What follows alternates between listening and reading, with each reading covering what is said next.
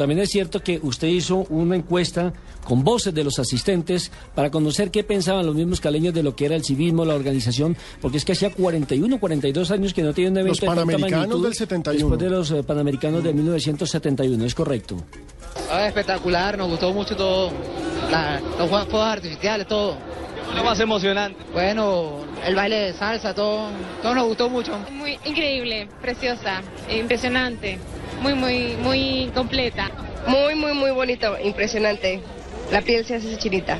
Excelente, maravilloso. Definitivamente se pasó Cali, Colombia y todo su equipo de gente aquí trabajando. No, muy bonita, eh, fue muy grande, estuvo muy chévere, todo estuvo muy bello.